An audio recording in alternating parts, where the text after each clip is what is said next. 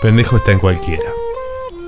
Tirado en la orilla del río, tomando sol en pelotas, encontró un almacén que le vendieron birra y fiambre. Parece que se olvidó que Romina desapareció, que lo buscan los de la iglesia, los ursos que mataron a su viejo. Para él no existe ni el coronavirus ni un carajo.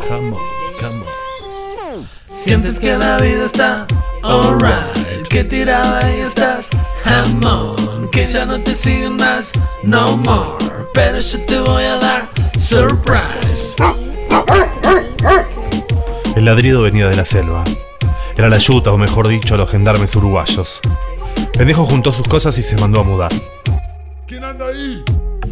Pendejo había entrado al país de manera ilegal. No tenía documento, estaba rompiendo la cuarentena y tenía 10 mil dólares robados en el bolsillo. Si lo agarraba, era boleta. Dale, dale, dale, dale, dale. Si el gendarme le soltaba el perro, estaba frito. Quemado. Pendejo estaba escondido entre los árboles, quieto, hasta que tuvo una idea. Además de la guita y el celular del viejo, en el bolsillo encontró fuego. Bingo. Se acercó a unas hojas secas y las encendió. Ahí vamos. Prendieron al toque. Pendejo rajó.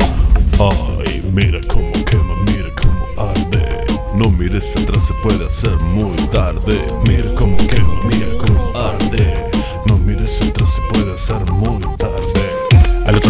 ruta había un almacén y un puñado de casas. Pendejo se metió en alguna sin ningún permiso. Se apoyó contra la puerta y respiró.